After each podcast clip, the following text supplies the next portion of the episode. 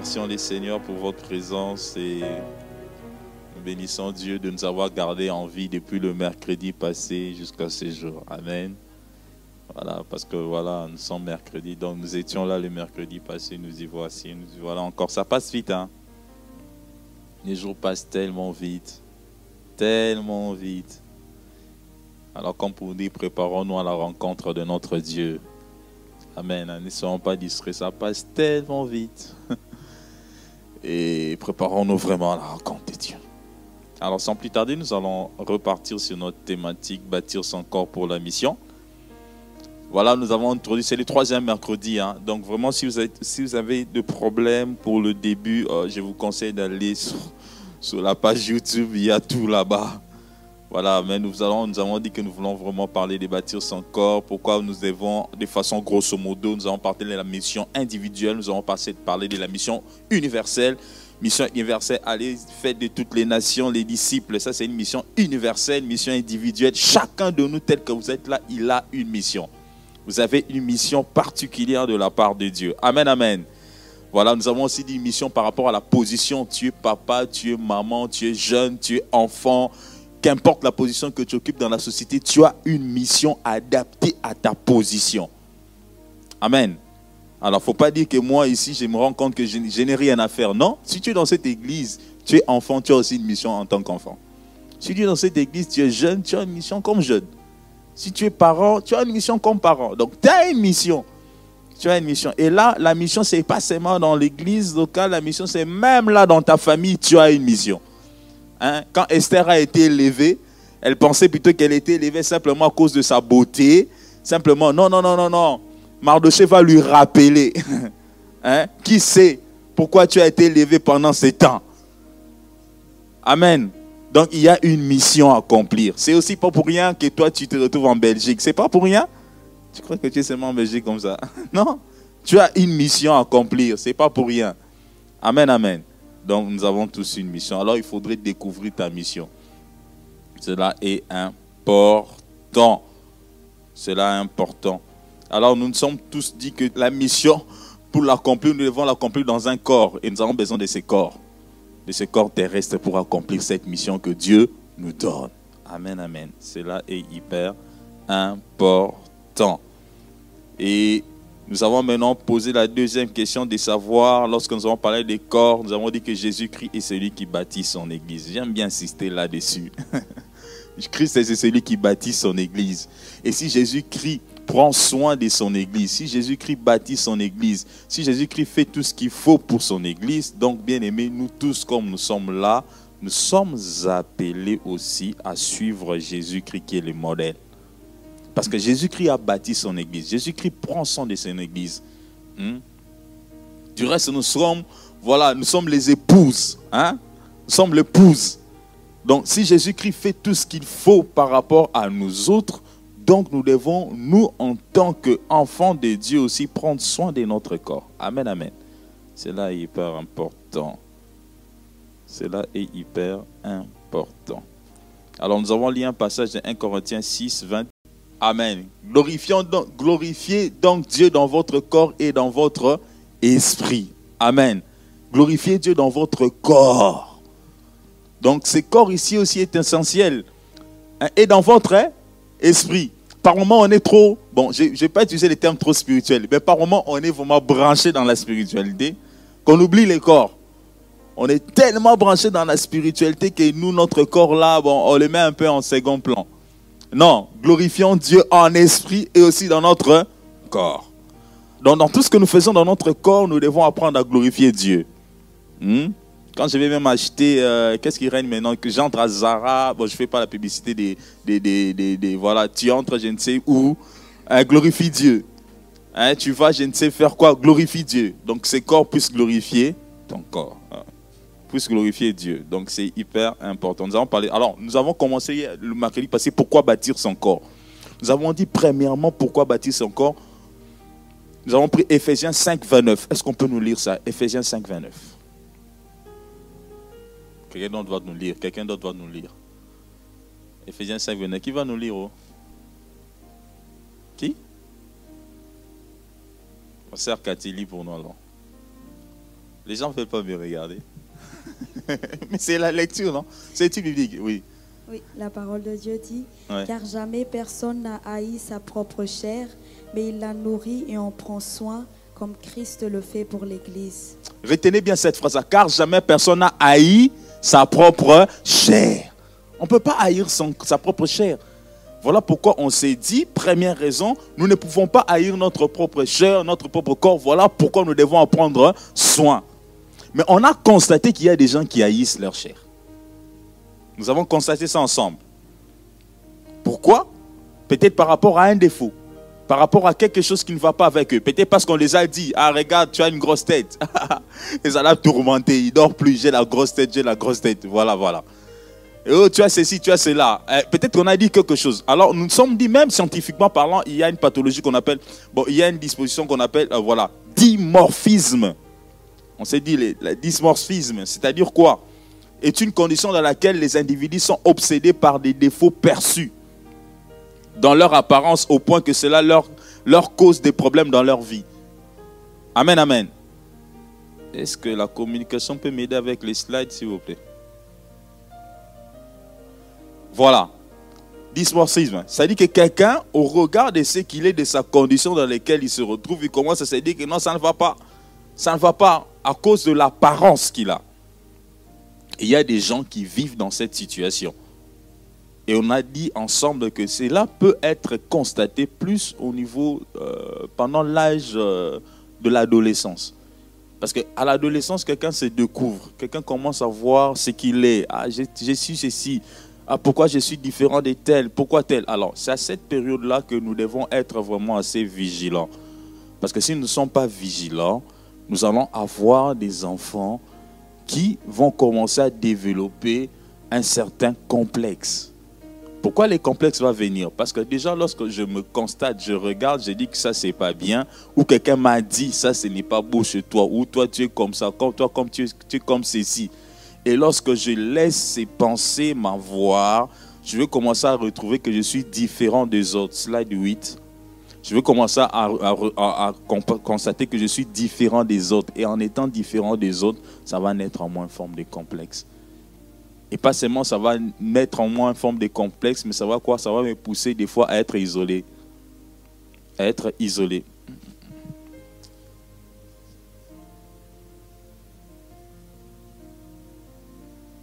Ça va me pousser à être isolé.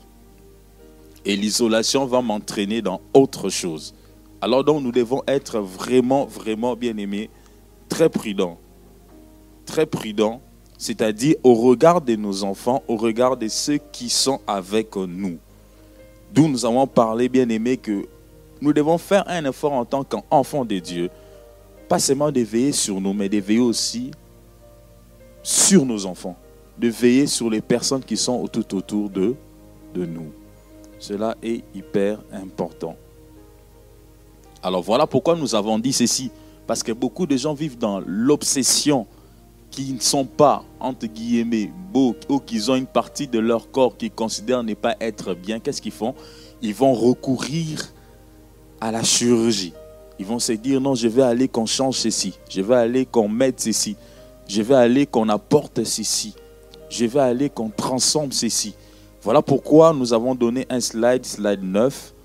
Vous allez voir que dans le slide 9, nous avons mis certains pays où nous remarquons que la chirurgie esthétique est en train d'atteindre un certain niveau. Un niveau assez élevé. Prenez les pays comme les États-Unis où il y a une grande proportion des personnes qui vont vers la chirurgie esthétique. Pourquoi? Simplement parce que voilà, parce qu'ils ne sont pas contents de ce qui se passe. Ils veulent changer, ils veulent corriger. Pourquoi? Parce que j'aime pas cette partie. Mais nous nous disons une chose, nous sommes créés à l'image de Dieu. Amen, amen. Mon frère, ma soeur, tu es créé à l'image de Dieu. Point de besoin d'aller nous casser la tête en changeant je ne sais quoi. Alors nous sommes dit qu'il y a un élément important, même lorsque les personnes veulent aller vers la chirurgie esthétique, c'est connaître les motivations. Pourquoi moi je vais aller qu'on puisse changer mes oreilles?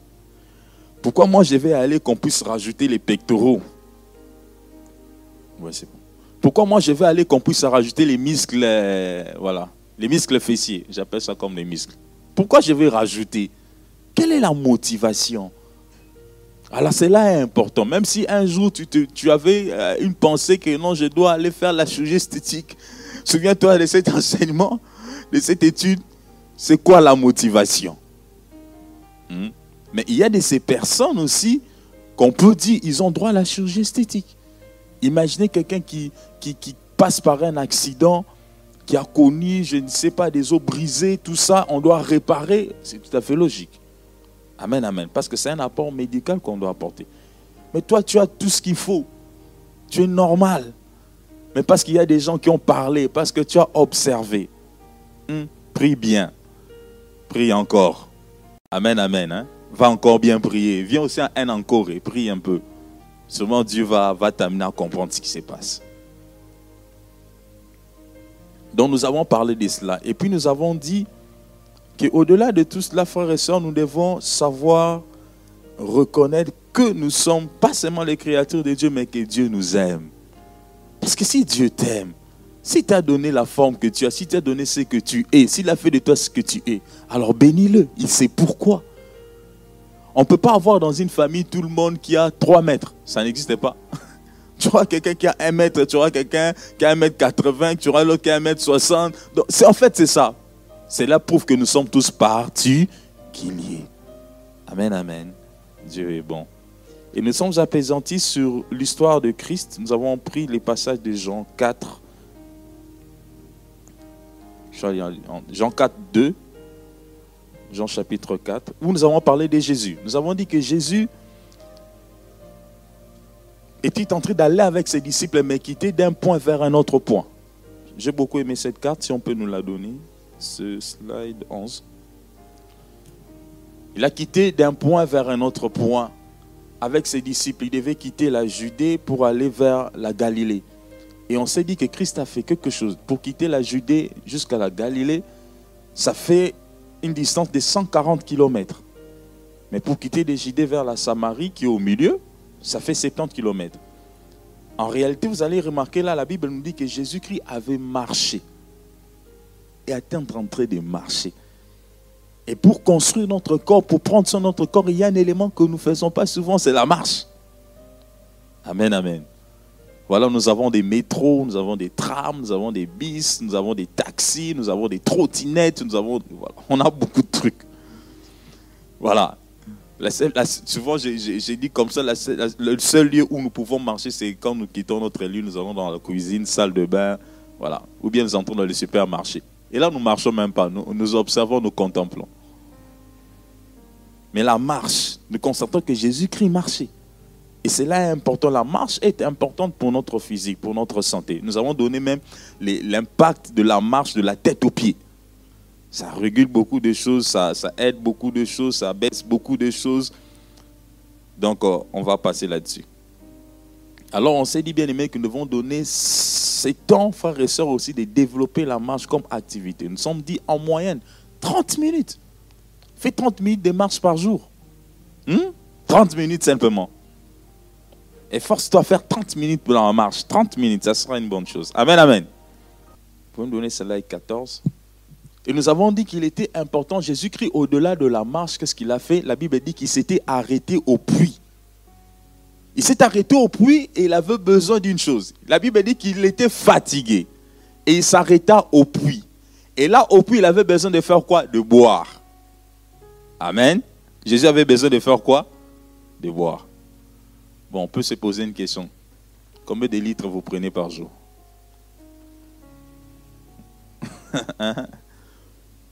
Combien? Qui a pris aujourd'hui un litre? Ah, il y a que les pasteurs. Ah, maman, ah, gloire à Dieu. Qui a pris un litre et demi? Ah, gloire à Dieu. Bon, qui n'a pris que ça? Ah, ok. Gloire à Dieu aussi. qui n'a rien pris Ah, voilà.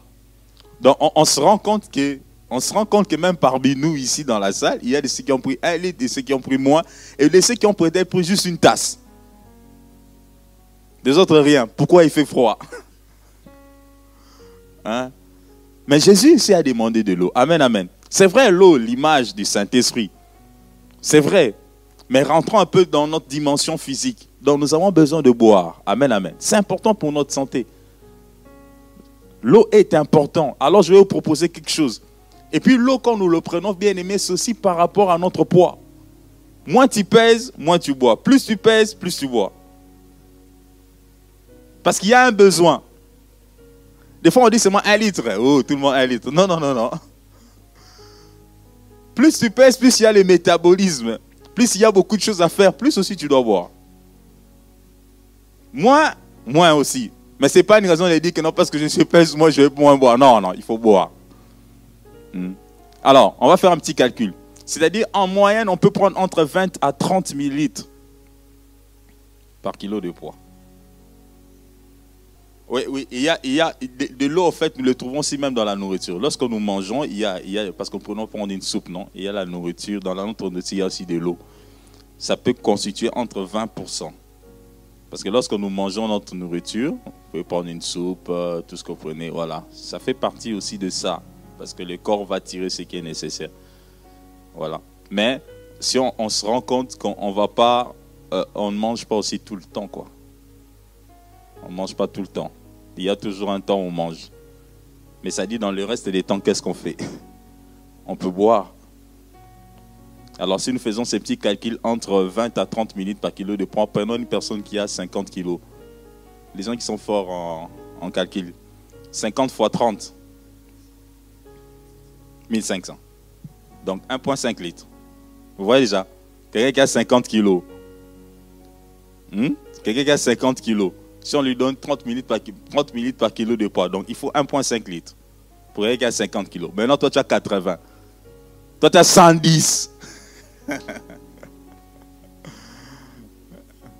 on prend 30 minutes par kilo de poids. On peut aller entre 20 à 30 minutes par kilo de poids. C'est les besoins normaux. Ça va? C'est ce que je dis. Plus on pèse, plus on doit aussi boire.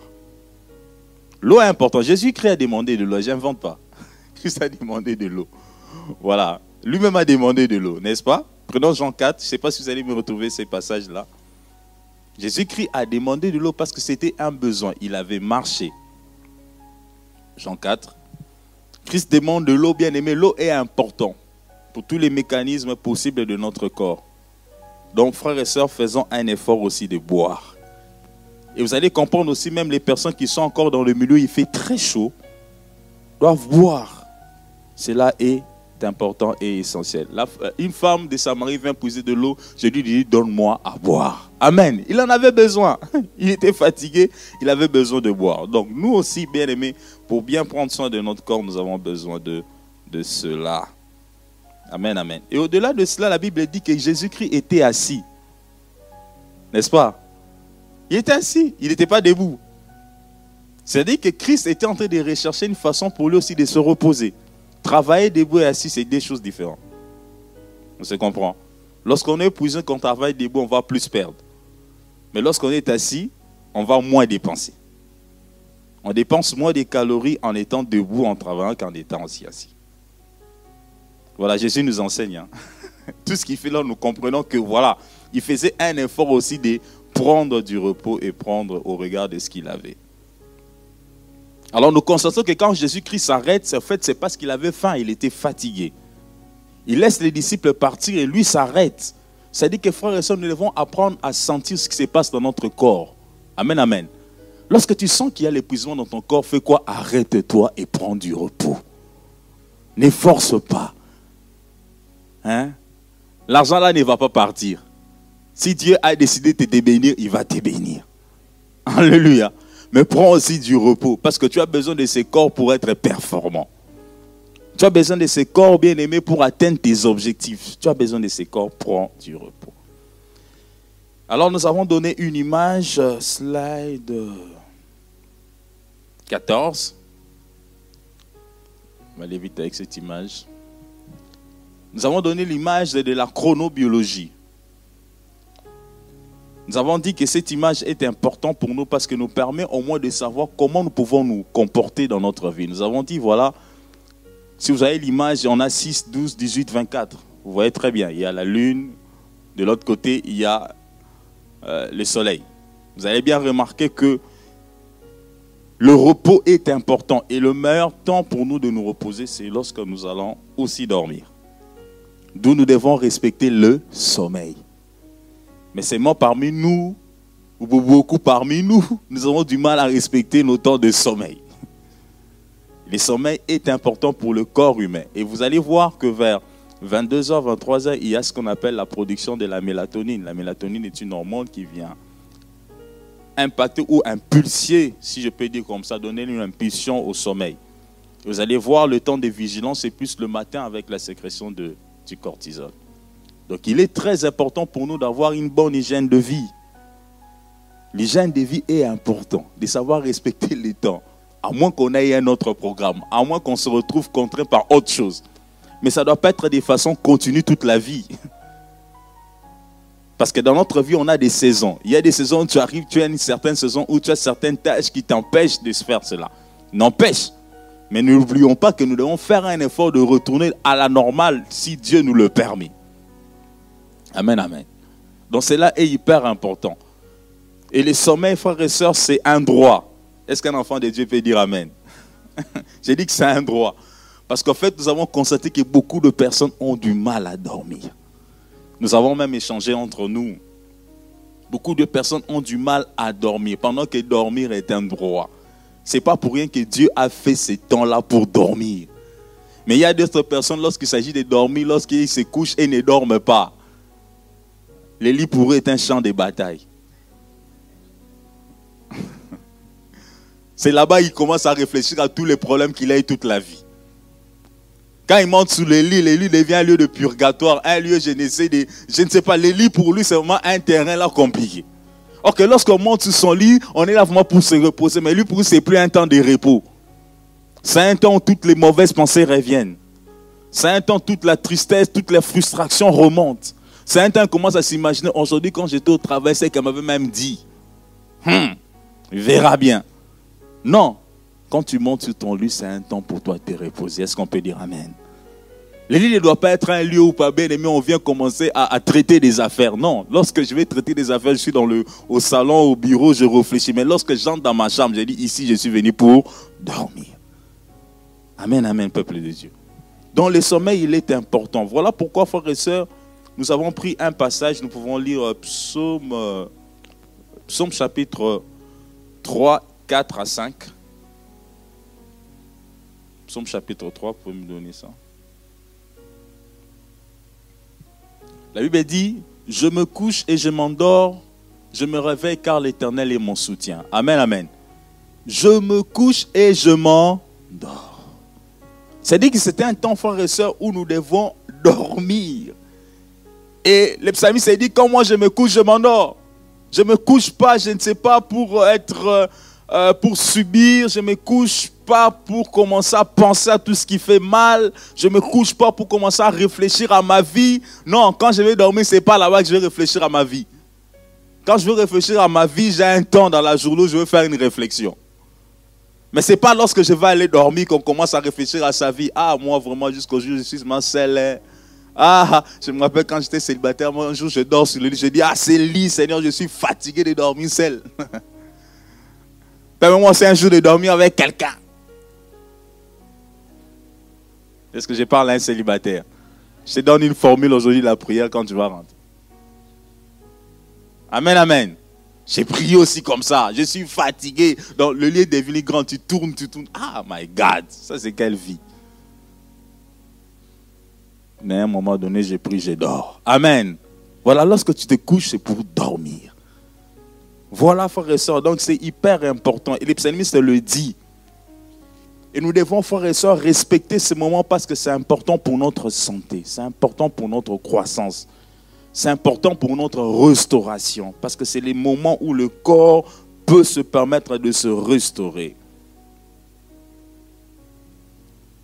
Donc il est important pour nous, bien aimés, de considérer ces choses en dépit de tout ce que nous vivons, en dépit de toute situation, en dépit de tout ce qu'il y a comme pression dans notre monde en dépit de la charge du travail, lorsque nous rentrons chez nous, que nous allons dans notre chambre, bien aimé, c'est pour dormir. Mais il s'est fait qu'il y a des gens qui ont du mal à dormir. Amen, amen. il s'est fait qu'il y a des personnes aussi qui ont du mal à trouver sommeil. Voilà. Il y a plusieurs causes qui peuvent entraîner cela, plusieurs éléments qui peuvent en connaître ça. Mais avant d'aller vers plusieurs causes, j'aimerais qu'on prenne un passage. On va prendre le passage de Acte chapitre 12, le sixième verset au onzième verset. Acte 6, acte 12, sixième, onzième verset. Amen. La nuit qui précédait les jours Hérode allait faire mourir comparaître Pierre lié des deux chaînes dormaient entre deux soldats. amen, amen. J'aime bien là, j'aime bien ces passages. En fait, Pierre se retrouve dans une situation où le jour qui suit, il doit comparaître. Et en réalité, sa comparaison, bien aimé, n'était pas simple, n'était pas simpliste. C'est pas une comparaison du genre, on vient devant l'avocat, tu vas plaider, on va, il y a quelqu'un qui va te défendre, et puis tu vas rentrer chez toi. Non, non, non, non. Le fait que Pierre puisse se présenter, il y avait un plan bien défini. C'est qu'il devait être tué. Alléluia. Et il était conscient. Pourquoi? Parce qu'avant lui, il y avait déjà un qui était déjà tué. Mais qu'est-ce qui se passe avec Pierre? Malgré cet environnement compliqué, malgré la pression, malgré les plans machiavéliques du roi, malgré tous les ennemis, les pharisiens, les sadducéens, malgré le fait qu'on l'avait emprisonné, malgré le fait qu'on l'avait mis près de militaires, le gars dort. Il ronflait même. Ça, c'est moi qui ajoute. Amen, amen. Pierre était en train de dormir dans la prison. Ah, je ne sais pas si à la prison on peut trouver le sommeil. Mon frère, moi je suis allé à la prison de Macal. Je suis allé dans le cadre de l'évangélisation en prison. Nous devons euh, voilà, évangéliser, distribuer la nourriture. Je suis allé au pavillon de jeunes. Parce que c'est là-bas que j'étais. On, m'avait demandé d'aller là-bas pour apporter la parole de Dieu et distribuer le pain. Bien aimé, je suis arrivé en prison. J'ai vu la façon dont les jeunes étaient. Non, j'ai mal au cœur. Moi, tu me dis de dormir là-bas, je ne vais jamais dormir. Je n'aurai même pas le sommeil. Mais Pierre, bien qu'il y avait des militaires avec, bien qu'il savait que demain il y aura une sentence, l'apôtre Pierre dort. Alléluia. Il dort. On va dire, oh non, je suis stressé. Toi, quand tu as un petit stress, tu dors plus. Eh, je suis stressé. Ah, au boulot là-bas, ça ne tient plus.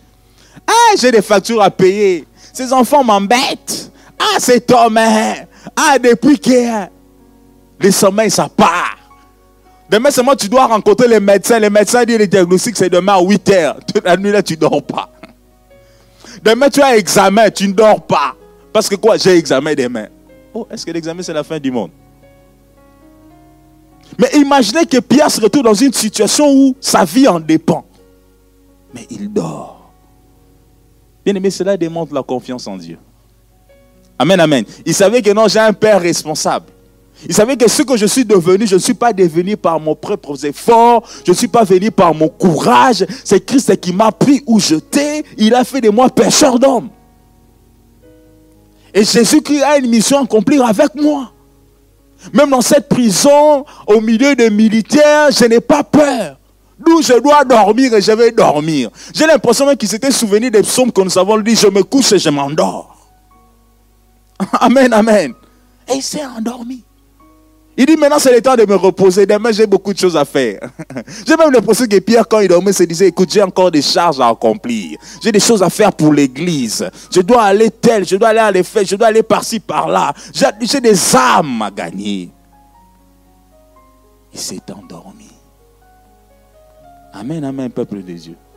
Voilà pourquoi je vous dis, bien aimé, le sommeil est important.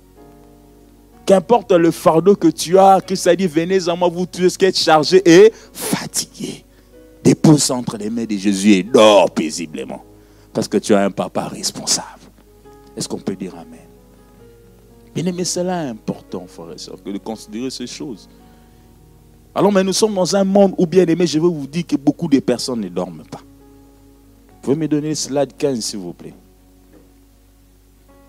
Lorsque vous regardez la slide 15 que j'ai mis là, prenons le cas de la Belgique où nous nous retrouvons. En Belgique, vous savez, une personne sur quatre, j'ai dit bien une personne sur quatre. Ici en Belgique. Hmm? Voilà, ce sont les derniers chiffres. Hein. Les statistiques qui viennent de septembre 2023. Ce n'est pas de 2017, non, non. C'est 2023. Ce sont les stats de 2023 qui sont publiés là. C'est-à-dire un Belge sur quatre, bien aimé, consomme des psychotropes. Un Belge sur quatre. Nous sommes à 10 millions. 10 hein. millions, 11 millions. C'est-à-dire qu'ici, un Belge sur quatre. Bon, on est à combien ici? Si je compte 1, 2, 3, 4 psychotropes. 1, 2, 3, 4 psychotropes. Est-ce que vous vous rendez compte? C'est-à-dire que lorsqu'on sort là, parmi nous, beaucoup consomment des choses pour dormir, pour être concentré. Voilà. Pour être boosté, pour tranquilliser l'humeur. Il y a beaucoup. Beaucoup, frères et sœurs. Mais pourquoi? Parce que les gens sont soit stressés, oppressés, déprimés. Donc il y a beaucoup de trucs bien aimés. Notre prière à nous bien-aimés, c'est de mettre notre espérance en Dieu. Que Dieu nous donne la paix du cœur. Regarde tout. Je ne suis pas contre ces personnes parce qu'ils ont un souci. Ils doivent trouver, comment dirais-je, une solution. Et si la médecine propose comme solution, voilà, ils doivent le prendre. Mais nous, en tant qu'enfants de Dieu, nous devons savoir une chose, que nous avons celui qui sait penser nos blessures. Nous devons mettre notre espérance en Dieu. Et Dieu nous connaît, frères et sœurs.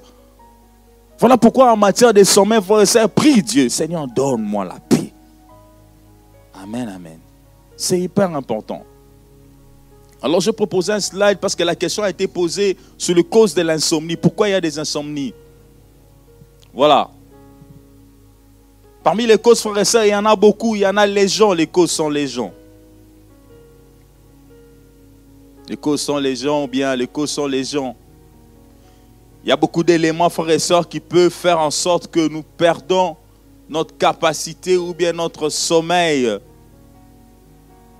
il y a d'une part, frères et sœurs, prendre des, excitants avant d'aller au, avant d'aller au lit, prendre beaucoup d'excitants, du café, tout ce que vous voulez. Donc on peut arriver à gérer cela. Il y a le stress, il y a la prise des médicaments, il y a des douleurs. Voilà, il y a des personnes qui ont du mal parce qu'ils ont des douleurs dans leur corps. Voilà, il y a d'autres personnes, frères et sœurs, simplement parce que voilà, avant d'aller dormir, il est d'abord à la télé, il veut dormir avec la télé. Il a mis la télé, là, il veut dormir. Mais comment tu dors avec la télé? C'est un peu compliqué. Toi, tu dors devant la télé. Mais ton sommeil sera de mauvaise qualité, de mauvaise qualité. Donc, il y a beaucoup de choses comme ça. Voilà, beaucoup de gens pour aller au lit, là, d'abord, les téléphones. On ne dort jamais. Donc, il ne peut pas aller au lit sans son téléphone. Donc, pour lui, les téléphones l'accompagnent sur le lit. Pendant qu'il est sous la couverture, il est d'abord sur WhatsApp, Instagram, il saute, pas Facebook, il rentre comme ça, pas. Mais comment tu vas bien dormir? Parce que cette lumière-là t'empêche réellement d'expérimenter ou bien de, bien dormir. Il faut d'avoir un sommeil de qualité. Voilà, lorsque tu sens que c'est ton heure d'aller dormir, prends ton téléphone, mets là la charge, où tu vas le mettre et va dans ta chambre, dors. Amen tu auras le temps de te reposer, de dormir. Par moments, les téléphones sont devenus comme un nounours, les téléphones sont devenus comme un oreiller, on ne comprend rien. On ne dort pas sous loin de son téléphone, toujours près de son téléphone. Mais tu oublies, il y a aussi des radiations là-bas. Tu oublies les irradiations. Et tu fais ça de façon continue tout le jour. Amen, amen, peuple de Dieu. Voilà. Soyons sages, soyons bien sages dans tout ce que nous faisons. Il y a aussi une activité intellectuelle importante. Voilà, je suis en train de travailler, je travaille, je travaille, je travaille. Tu ne vas pas aussi avoir le temps de dormir parce que tu es là, focus, je dois faire tes je dois rendre le travail, je dois faire ceci. Tu es là depuis 22h, 23h, 1h. Tu n'auras pas le temps de dormir. Alors donne-toi un timing précis. Et ça, c'est les défauts des étudiants. À la veille de la session, là, on est Ah, j'ai pas étudié. Là, tu commences à te lancer à étudier. Tu ne dors plus. Mais quand tu dors plus, lorsque tu vas aller répondre, comment vas-tu répondre? Tu ne seras pas frais dans la tête. Donc tout ça, bien aimé, nous empêche d'avoir un bon sommeil. Ce sont des causes d'insomnie. Maintenant, que faire? Ce qui est important, bien aimé, c'est respecter le rythme de sommeil. Avoir un rythme de sommeil régulier. C'est-à-dire, je sais que moi, je dors à 22 heures. Une personne comme moi, mon épouse connaît très bien. Moi, quand c'est 22 heures, où que je sois, c'est le sommeil. Moi, c'est 22 heures. C'est là où je sommeille. Et je sais, ah, je dois aller dormir. Mais quand j'ai des contraintes, des exigences, ah, j'ai fait un effort de lutter. Quand je passe déjà ça, je sais que j'ai passé ma phase où je devais vraiment dormir. Et maintenant, dernièrement, ce qui va arriver là, donc je vais forcer pour dormir. Parce que je connais quand je dors. Il faut connaître quand tu dors réellement. Quand le sommeil t'attrape, il faut connaître. Il faut avoir un temps de sommeil régulier. Il faut empêcher de s'exposer à la lumière, la lumière forte. Tu veux dormir, tu es dans ta chambre, là, une forte lumière. C'est ça à qui on avait des ampoules de 100 watts. Bah comment tu vas dormir dans cet environnement? Baisse la lumière, mets-toi dans un environnement confortable. La température doit être bien équilibrée parce que tu dois dormir. Donc c'est important. Il faut se mettre dans les conditions pour bien dormir. Éviter de manger tardivement. Plus tu vas beaucoup manger, tu n'auras pas aussi un sommeil de qualité. Il y a tous ces éléments. On pourra en parler dans le couloir. Amen, amen. Pour avoir un bon sommeil. Voilà, nous avons parlé du plan spirituel, mais dans le plan physique, c'est important de faire en sorte, frères et sœurs, d'avoir un sommeil. Des qualités pour récupérer. Alors vous avez constaté avec moi que Pierre, si nous revenons sur Pierre, au-delà de la pression, au-delà même de son environnement, Pierre a dormi. Alors aujourd'hui, frères et sœurs, moi et toi, ce n'est pas que demain on va nous tuer. Moi et toi, demain, ce n'est pas qu'il y a quelqu'un qui va nous oppresser. Moi et toi, demain, ce n'est pas quelqu'un qui va attaquer à notre vie. Nous n'avons personne de comme ça. Voilà pourquoi je t'ai dit, le sommeil est en droit. Dans le nom de Jésus, nous devons dormir. Parce que Dieu est bon.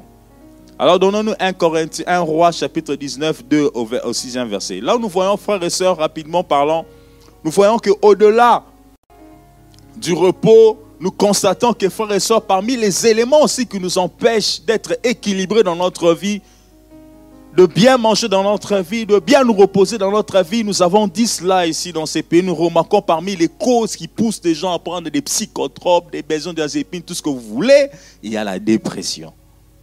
La dépression. En fait, quand je suis arrivé en Europe, il y avait un mot qui me frappait toujours, c'était la dépression. Je suis déprimé. Je suis déprimé. Je suis déprimé. Je suis déprimé. Qu'est-ce qui va pas avec je suis déprimé? Donc, c'est comme si à longueur de journée, il y avait un mot que je pouvais écouter, réécouter, réécouter. C'est la, dépression. Je suis déprimé.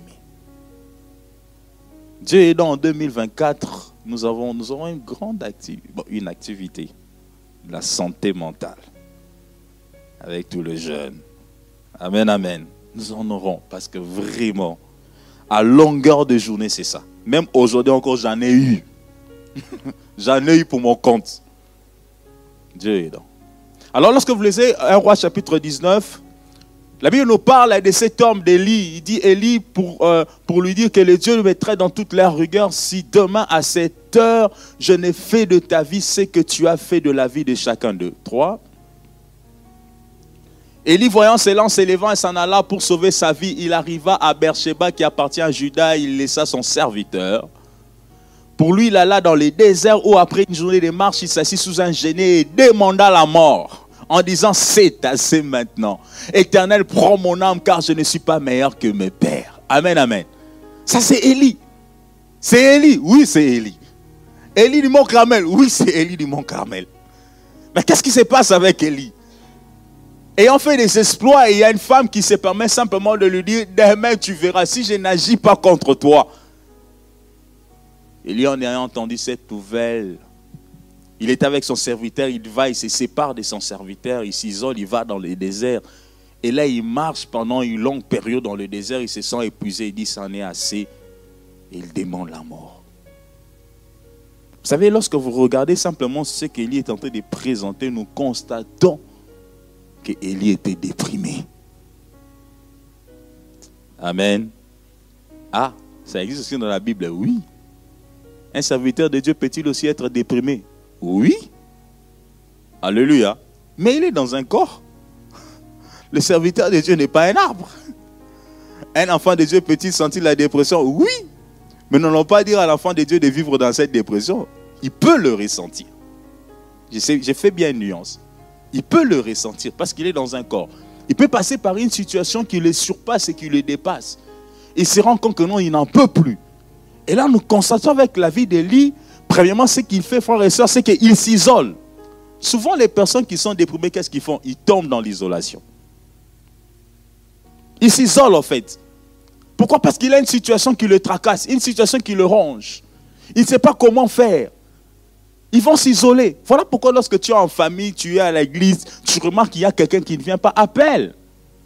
Cherche l'effort que tu ne vois pas. Cherche la soeur qui ne vient plus là. Cherche. Oh, toi, oh, il est tombé dans les péchés. Toi, tu penses qu'il est seulement tombé dans les péchés. Non. Peut-être qu'il passe par une situation difficile où il se sent déprimé. Alors appelle, cherche. Vous allez constater qu'Élie s'isole de son serviteur. Mais Élie, tu as ton serviteur qui était là pour te servir. Mais tu le lâches. L'isolation, frère et soeur, arrive. Et pas seulement l'isolation, vous constatez qu'Élie avait perdu l'espoir. Vous constatez ça même dans ces mots.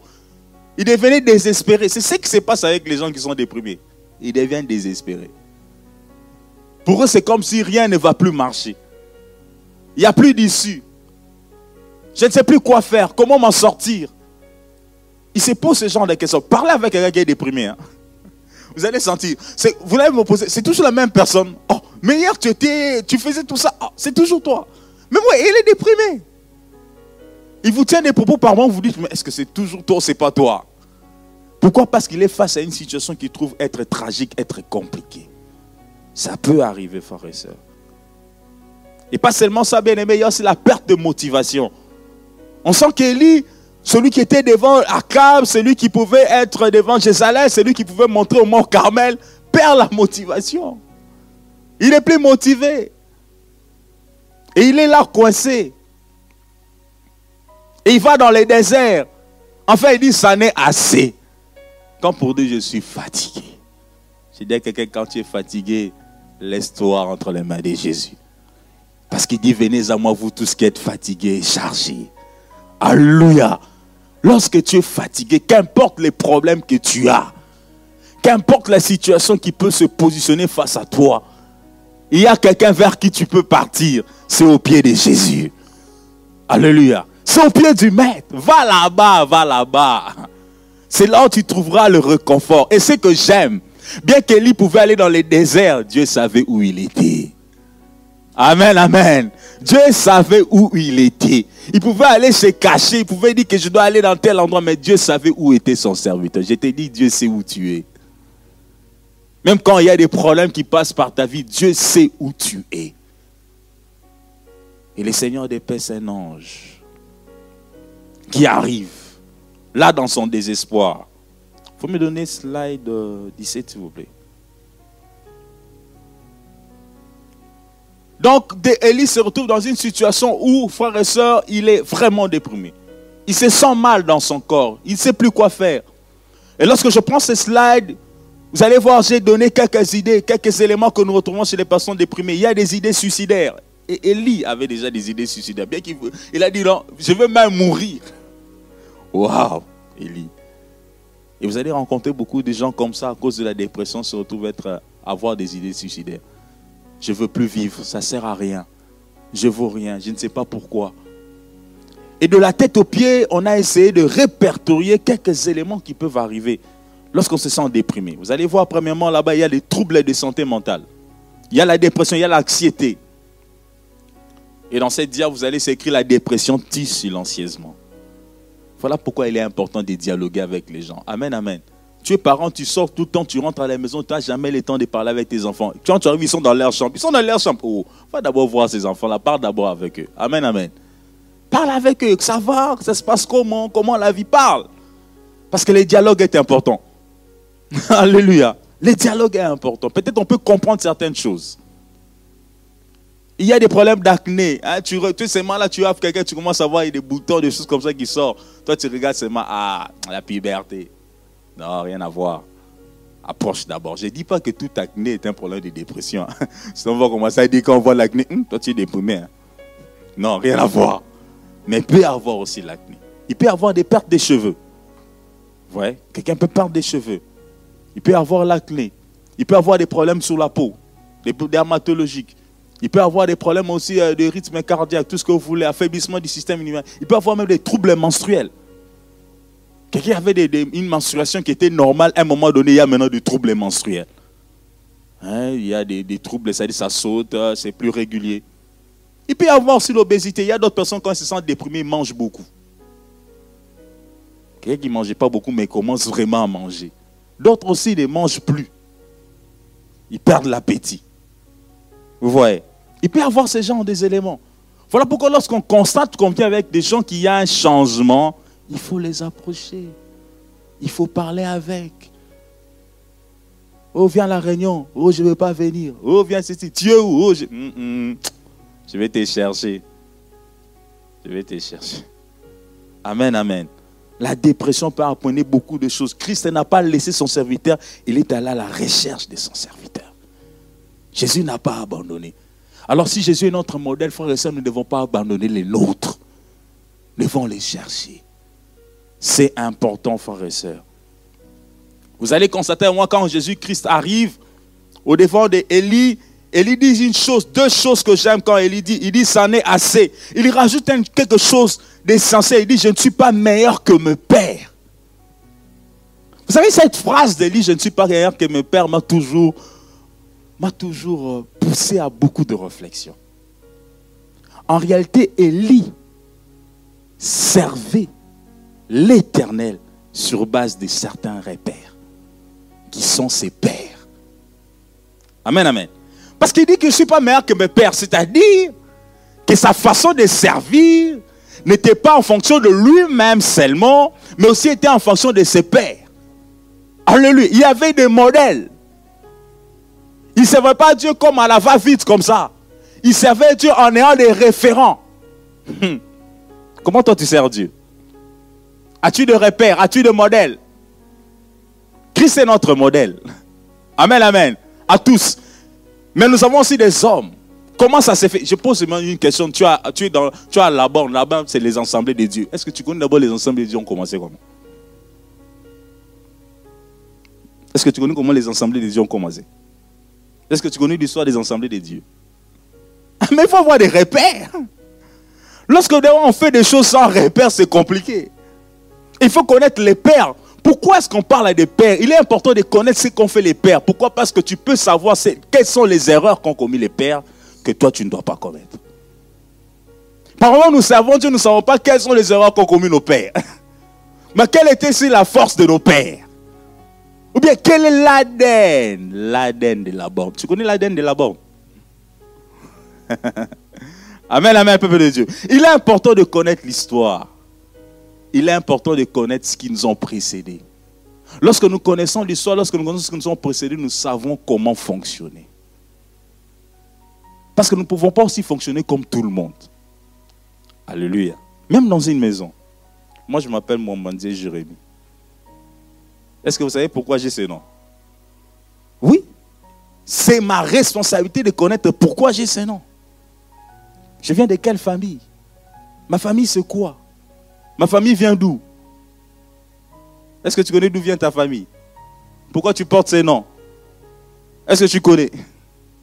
Non, je suis né en Belgique, point barre.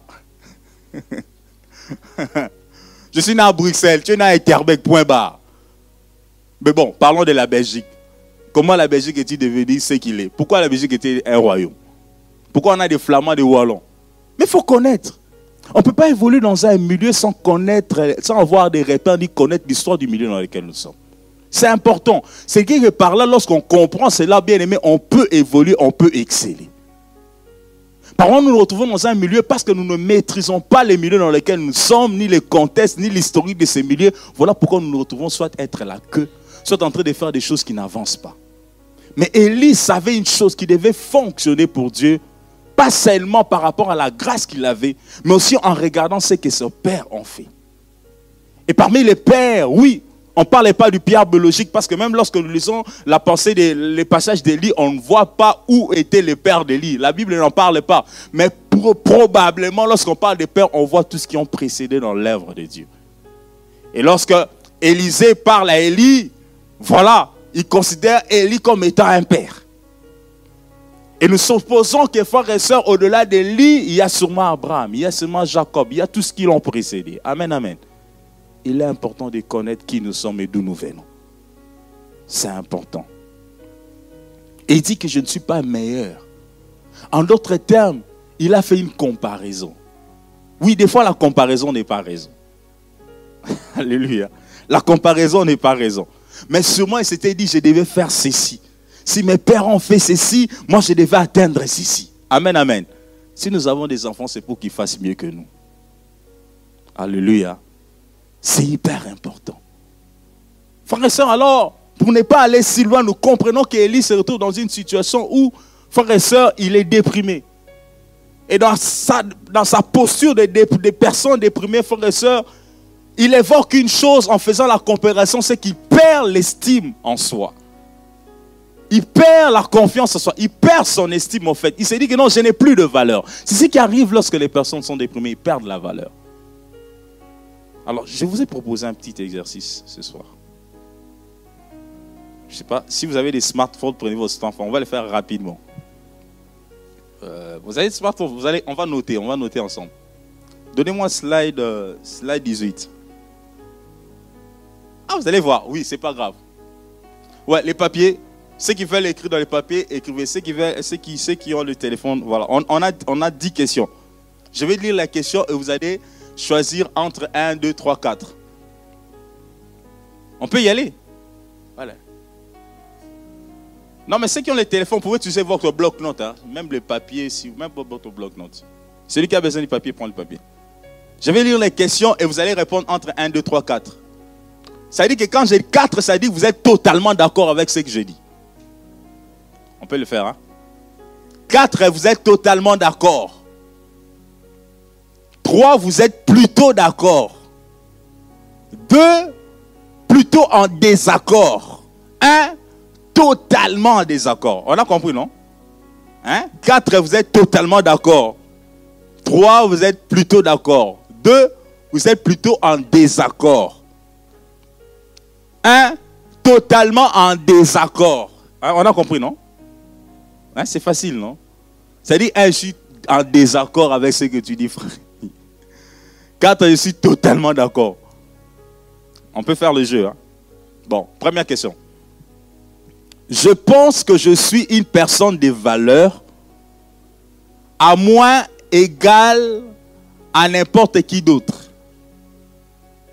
Je pense, hein, moi je pense que je suis une personne de valeur. Au moins égale à n'importe qui d'autre. Ça se comprend, non? Vous avez compris, non? Je pense que je suis une personne de valeur comme quelqu'un d'autre. Voilà. Voilà. Je suis une personne de valeur comme quelqu'un d'autre. C'est bon. Bon, maintenant, euh, cochez, vous êtes totalement d'accord que vous êtes une personne de valeur comme autre, ou vous êtes totalement désaccord que vous n'êtes pas une personne de valeur comme quelqu'un d'autre. C'est bon? On passe à deux. Je pense que je possède un certain nombre de belles qualités. Vous êtes d'accord? Ah, C'est bon, on avance. C'est individuel, c'est individuel.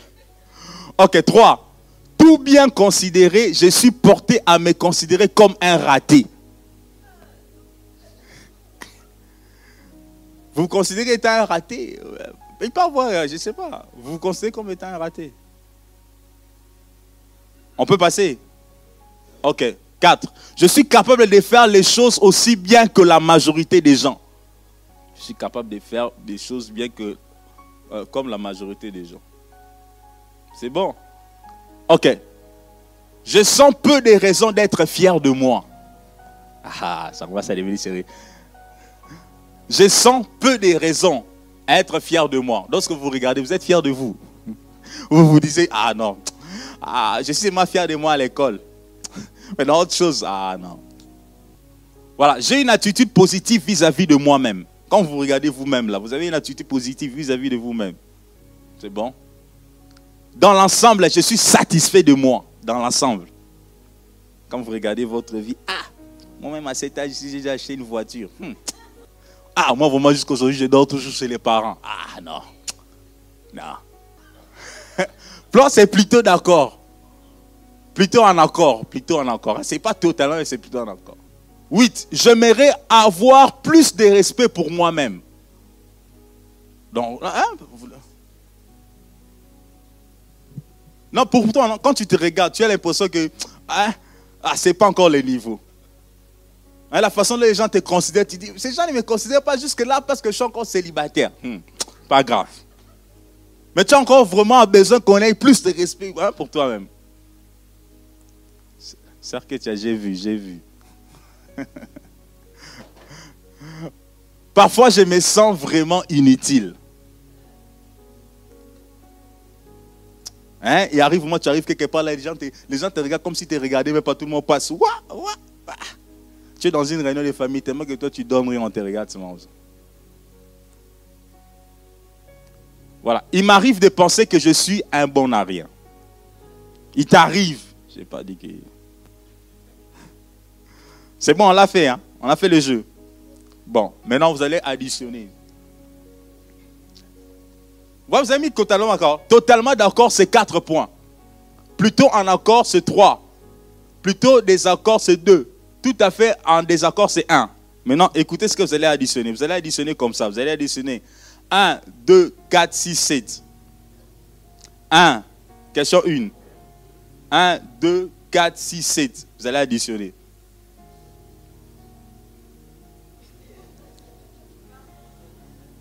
On a eu 10 questions.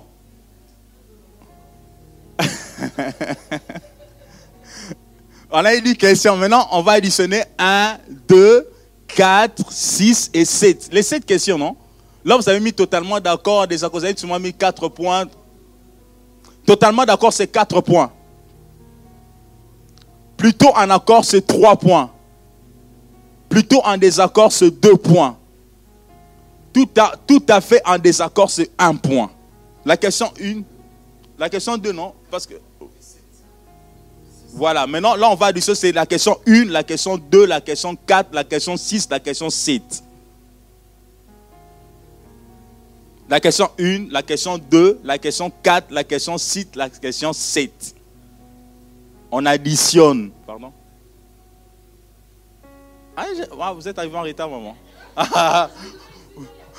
vous allez nous suivre, pardon. Maintenant, euh, deuxième étape, vous avez additionné là-bas. On va, même faire dans le couloir, il n'y a pas de souci. Maintenant, deuxièmement, vous allez additionner, c'est la question 3 à côté, à part. Maintenant, écrivez 3, 5, 8, 9, 10. 3, 5, 8, 9, 10. Ok.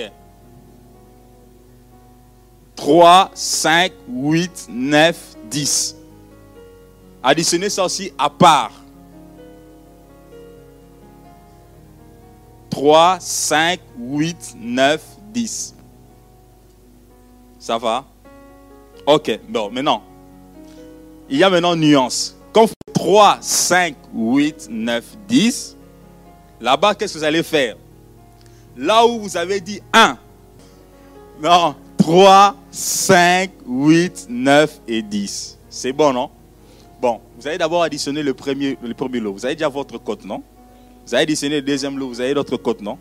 Bon, maintenant, il y a, il y a une nuance là-bas. C'est-à-dire, là où, par exemple, vous avez dit à la question 3, si vous avez dit 1, vous devez donner 4. C'est à l'inverse. Vous, vous, comprenez? Vous allez, vous monter. Hein, voilà. Sens contraire. On a compris, hein?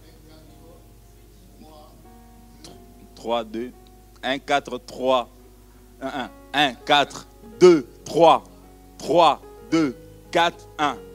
C'est facile, non? On vous a inversé.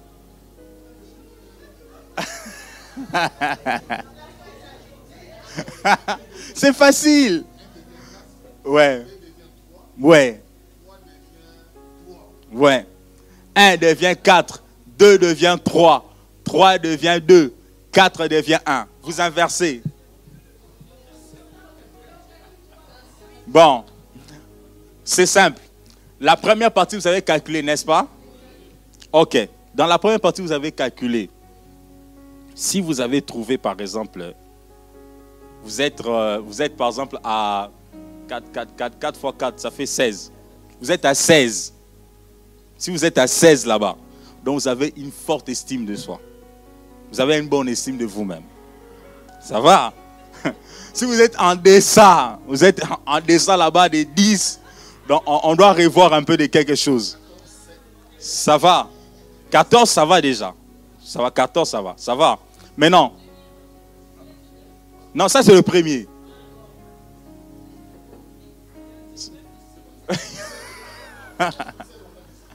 ça va.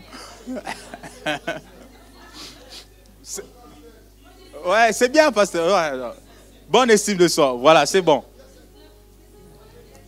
Oui, oui. En fait, c'est parce que la deuxième ligne, on n'a pas su le faire. Je suis resté la première. Normalement, si on allait faire la deuxième ligne, encore on devait additionner, on allait avoir un score. Celui qui est au-delà de 29, celui qui est en dessin, celui qui est en dessin. On va continuer l'exercice prochainement.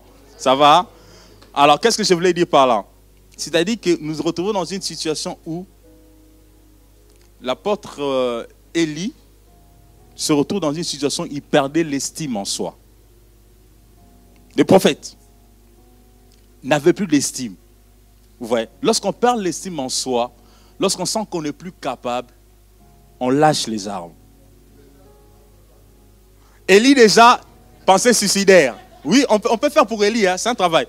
Élie déjà avait des pensées suicidaires. Élie déjà se disait qu'il n'est pas meilleur que ce père. Élie est allé s'isoler. Vous voyez Il a déjà mis beaucoup d'éléments qui pouvaient être suffisants qu'à ces instants-là, Élie n'avait plus l'estime. Ah, voilà, il y avait beaucoup de 1. Amen, amen. Donc, nous comprenons là bien, peuple de Dieu, que Élie s'est retrouvé dans une situation où vraiment il n'avait plus l'estime en soi. C'est comme ça qu'il avait perdu toute capacité. Mais heureusement pour lui, gloire à Dieu, il y a eu un ange qui est arrivé. Amen, amen. Dit que même lorsque nous pouvons nous retrouver dans des situations difficiles de notre vie, que nous perdons l'estime, que nous retrouvons être rejetés, remettez-moi les slides s'il vous plaît, être abandonnés, sachant que l'Éternel est là.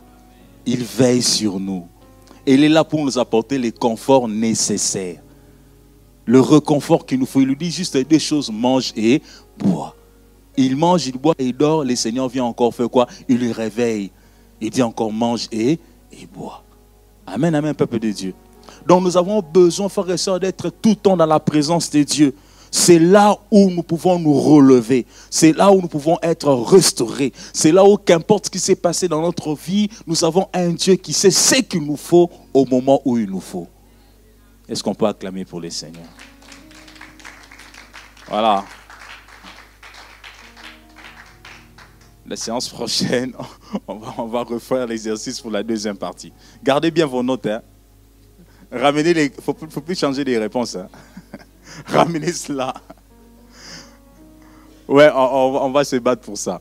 Alors, est-ce qu'il y a une question ou deux questions? On peut, répondre rapidement et puis on va, on va se partager. Oui. Oui, c'est un ajout. Donc, en réalité, donc, maintenant, ça c'est en fonction des, de, son comportement d'habitude. Si déjà la personne a l'habitude de dormir, je donne un exemple, je dors 7 euh, heures du temps, et que je me retrouve maintenant en train de devenir 10 heures du temps, il y, a, un problème. C'est-à-dire que je sors dans ma configuration euh, normale. C'est-à-dire qu'il y a un souci quelque part.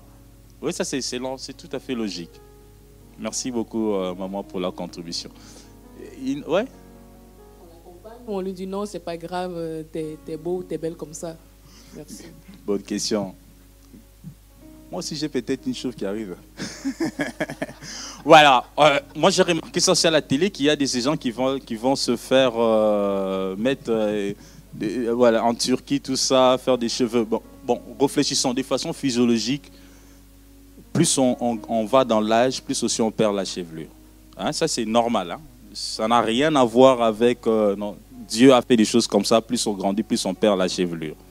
Alors, si maintenant quelqu'un se retrouve, soit c'est un problème pathologique à l'opécie, voilà, il y a de ces gens qui se retrouvent pour un problème donné, quelconque, ils perdent des cheveux. Alors, réfléchissons. De façon physiologique, je vais perdre la chevelure. Donc ça va arriver tôt ou tard. Et cela ne peut pas me pousser à, méconnaître ce que je suis, ni à, ni à avoir honte. non. Je dois m'accepter tel que je suis. Vous voyez? Moi, dans ces cadres, je ne sais pas pourquoi est-ce que je vais aller me faire implanter des cheveux pendant que je sais que de façon physiologique, et je vais le perdre. Voilà. Oui. Euh, j'ai vu des femmes perdre leurs cheveux. mais quand on a fait des bilans, on s'est rendu compte qu'il y avait un problème. Soit il y a un problème de, de vitamines, un manque de fer, ça peut influencer. Le problème des dépressions aussi qu'on a dit, ça peut influencer. Maintenant, qu'est-ce qu'il faut faire? Il faut traiter la cause. Si on traite le co- la cause, si on peut donner tout ce qu'il faut, c'est-à-dire que la personne, quelque part, va retrouver ce qu'elle a perdu. Donc je crois que ça, il faut aller voir le médecin et exprimer le, souci et le besoin. Et on va faire sûrement un bilan, on va voir tout ce qui va à gauche, à droite, et on va apporter les traitements qu'il faut. Mais de façon physiologique, moi je me dis, oui, on va perdre tôt ou tard. Donc à quoi bon? Il faut s'accepter tel qu'on est. Mais lorsqu'il y a un problème qui arrive, il faut consulter les- les médecins et on va faire un bilan et on va donner les traitements qui s'imposent. Si la femme ne retrouve pas ses cheveux, j'ai beaucoup aimé. Il y a quelqu'un qui a répondu, mais la perruque. non, mais il y a toujours des mesures parce que si la médecine ne sait pas répondre à cela, normalement, il doit avoir quelque chose qu'on doit, qu'on doit apporter à la personne.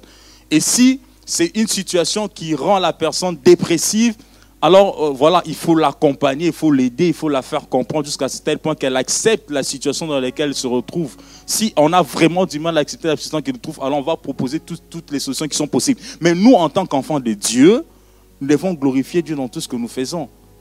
C'est-à-dire que nous devons savoir quelles sont les motivations, qu'est-ce que moi je suis en train de faire pour cela. Quelle est ma motivation? C'est pourquoi je veux faire ça en fait. C'est c'est là en tant qu'enfant de Dieu que nous devons réfléchir. Et l'Esprit de Dieu m'a me conduire à trouver la solution qui est adaptée à ma situation. Pasteur, oui.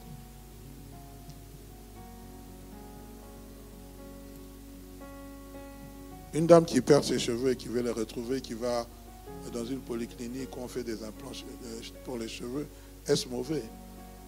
Parce que la manière dont vous êtes en train de dire, ça risque. Alors nous risquons aussi de dire alors nos soeurs qui portent les mèches. Il faudrait qu'on réfléchisse. Parce que imaginez par exemple que la personne a perdu les cheveux et qu'elle se retrouve euh, euh, chauve. Et que bon voilà, elle trouve que la perruque ne lui est pas adaptée et qu'on lui propose une solution pour aller implanter des cheveux en Turquie. Étant en Turquie, voilà, parce que là-bas c'est moins cher. Euh, voilà, mais elle y va là-bas. Est-ce que est-ce mauvais pour un chrétien de le faire? Si ce n'est pas question de complexe, ça peut aussi être une question de complexe, parce qu'il y a aussi d'autres qui portent des mèches ou des perruques par complexe, parce qu'ils n'ont pas de beaux cheveux. Voilà, maintenant là ils vont faire quoi? On peut aussi traiter. Oui, moi j'ai nuancé, j'ai juste nuancé pour un homme. hein. J'ai parlé de moi, pour un homme. Ouais, parce qu'on nuançant. Un homme, euh, il y a des hommes qui sont. Oui, parlons d'un homme qui n'est pas content d'être quelque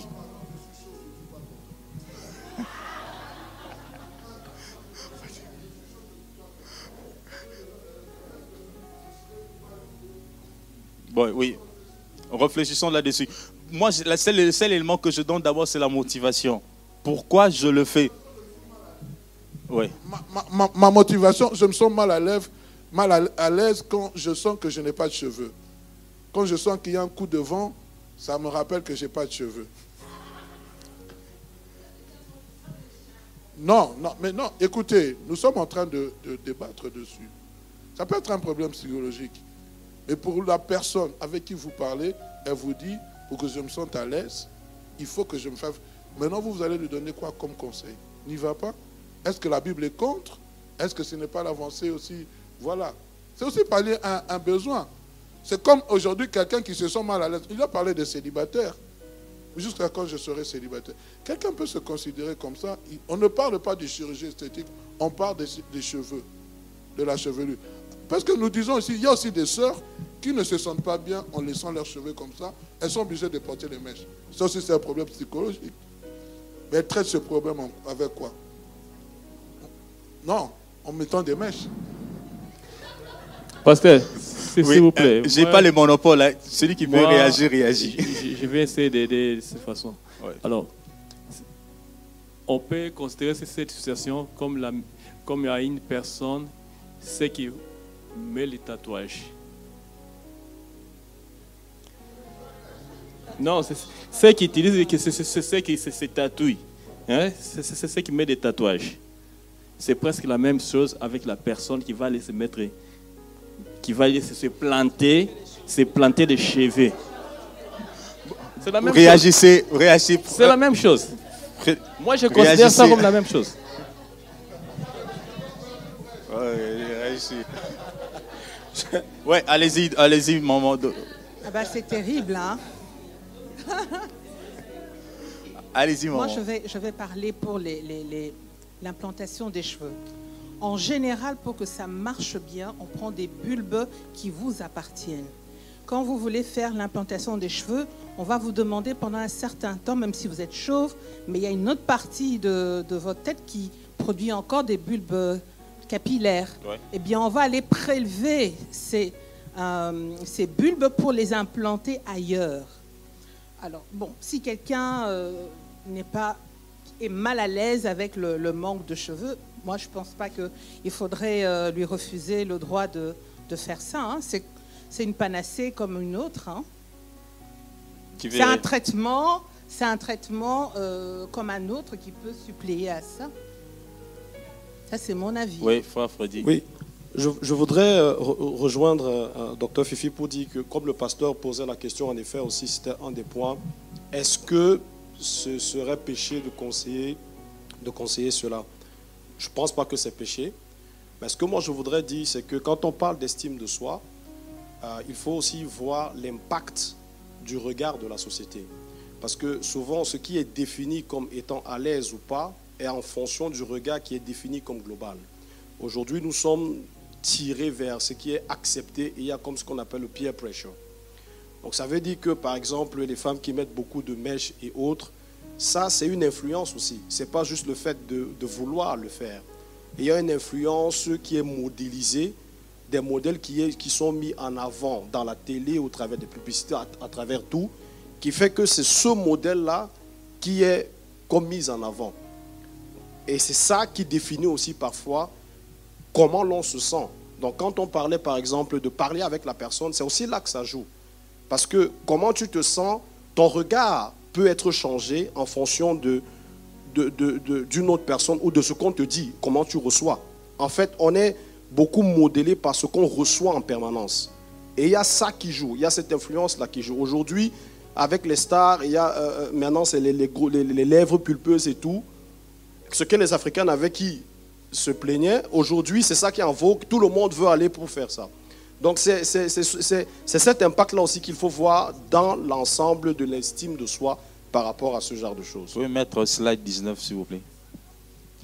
Oui. Ah, Quelqu'un d'autre veut réagir avant? Ouais, Karen Ah, Cathy, Karen. Je vais juste euh, parler parce que je travaille euh, dans le domaine. Ouais. Et euh, la plupart du temps, les gens qui viennent pour se faire implanter les cheveux, ce sont les hommes entre la quarantaine et la soixantaine. Et euh, enfin, je dirais 90% de ces personnes, c'est euh, dû à, c'est héréditaire, c'est comme ça, c'est euh, héréditaire. Mais moi, parce que je les vois venir en consultation et tout, c'est pas forcément qu'ils sont, euh, c'est pas forcément à cause de la dépression ou euh, des choses comme ça. C'est juste que la personne avait l'habitude d'avoir les cheveux et de voir le, le changement euh, qui est là. S'ils ont les moyens de, de pouvoir améliorer, ils le font. Et c'est tout à fait, euh, ça reste tout à fait médical. Parce que comme la maman avait expliqué, en fait, on prend les cheveux de la, de la personne. C'est pas les cheveux de quelqu'un d'autre qu'on met. Donc ça reste euh, tout à fait médical. Sœur Karen. C'est intéressant. Donnez-moi slide 19, on va, on va continuer par là. Mettez-moi slide 19, s'il vous plaît. D'accord. Sœur Karen. Euh, Vas-y, Sœur Karen. moi, personnellement, désolée, je vais changer de sujet. Moi, je vais parler euh, par rapport à la santé mentale et la dépression chez les jeunes. Euh, imaginons, je suis face à un jeune qui est en dépression et qui est chrétien. Sa santé mentale, ça ne va pas du tout. Euh, en fait, qu'est-ce que je, quel- quelle chose de concret je peux lui emmener? Mais je, me dis que le, le diriger vers un psychologue, j'ai déjà entendu dire que les psychologues eux-mêmes ne vont pas bien. Donc, comment, enfin, qu'est-ce que moi, en tant qu'enfant de Dieu et chrétienne, je pourrais lui dire pour qu'il aille mieux? Étant donné que si je lui dis je vais prier pour toi, parfois ils ne ils veulent plus entendre parler de la prière parce qu'ils se disent que c'est pas concret et ça va pas m'aider maintenant. Mais qu'est-ce que je peux euh, lui proposer? Ok. Alors, euh, bon, ça je garde ça au frais. Je reviens avec, parce que quand on a parlé des chevelus, j'avais fait un, slide. euh, Vous voyez le slide, il y a déjà le derme, l'hypoderme, il y a le poil que vous voyez. Quand on allait parler des tatouages, on allait entrer en, en profondeur avec tout ça. Bon, ça je le mets au frais.